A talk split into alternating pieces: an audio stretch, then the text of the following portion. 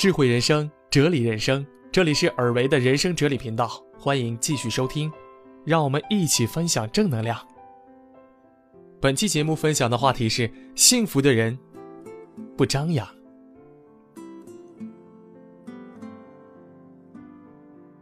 幸福到无话可说，这句简单而轻飘飘的话语，其实本身就蕴藏着说不尽的千言万语。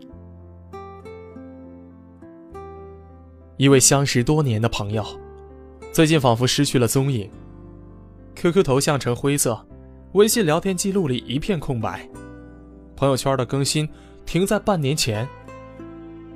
几个我与他的共同好友都表示。已经好久没有他的消息了，于是我忍不住打电话问问他的近况，问他为何消失在朋友圈了呢？是否遭遇了人生困境？谁知电话那边言笑晏晏、温情款款，他向我云淡风轻地解释说：“最近很幸福，无话可说，幸福到无话可说。”这句简单而轻飘飘的话语，其实本身就蕴藏着说不尽的千言万语啊！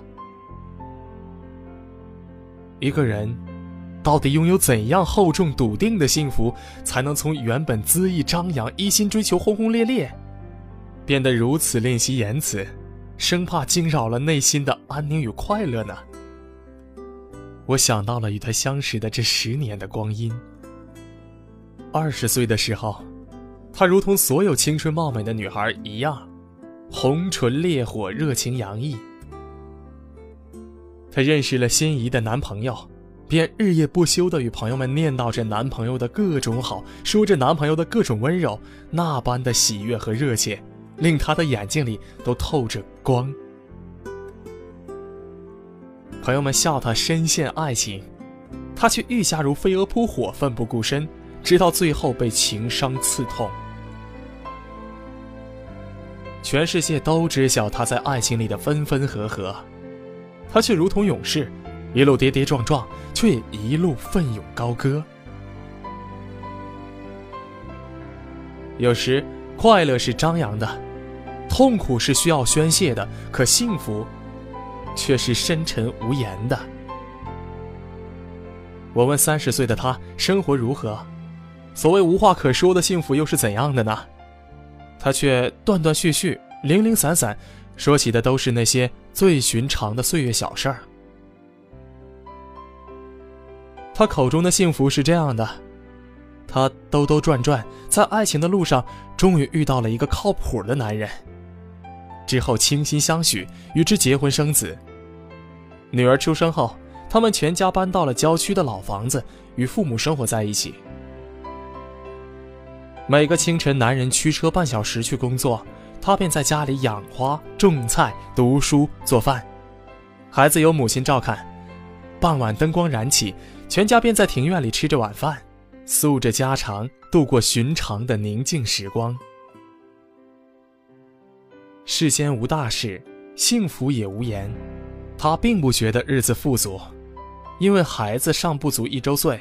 她无法外出工作，只能耐心再等待几年。只是觉得内心平静，丈夫温和，父母健康，幼子娇憨，一切都说不出来的如意。世间压力该有的，其实她半点都不少，但却总是隐隐约约觉得这段时光非常非常宝贵。世间的贪嗔痴慢疑。每一种都会令你为之沉迷和疯狂。然而幸福不一样，真正的幸福令人平静，令人感恩，令人不起张扬之心。香港女作家张小娴生性低调，平时很少接受媒体采访。但某次当旁人问及时，她平静地说：“我有遇到我的那个他，幸福一直都在。”在央视的《朗读者》节目里，他也提到了自己的爱情。他说，在二十年的时光里，那个相爱的人，每次吃鱼的时候，总会把鱼脸上最好吃的那部分夹给他。有些珍贵而朴素的感觉，是需要放在心头认真保存的。因为面对幸福的静水深流，你除了敬畏与珍惜，一定会心无旁骛。那些张扬的肆意，在幸福面前显得格外多余。很多人都在你看不见的地方体味着幸福。虽然他们很少与人联系，在朋友圈也寻不到他们的身影，但每时每刻，他们都在享受着生活。我喜欢那些青春恣意的朋友，快乐时尖叫，悲伤时痛哭，如同盛夏的烈日与暴雨，令人通透淋漓，纵情欢歌。但我更喜欢那些幸福且低调的朋友。他们有过灼热，见过凋零，心思澄明，本性朴素，懂得在人生的角落里体味着微小平凡的幸福。无炫耀之心，无张扬之态，撑得起苦难，也享得起幸福。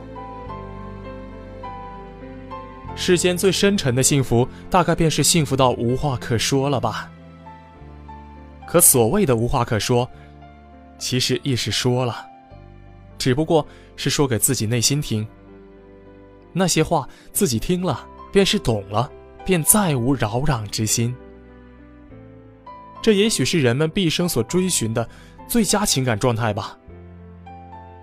那样的沉静、笃定、安宁，一旦来临，你只欢喜的体会便好，无需宣之于口，更无需。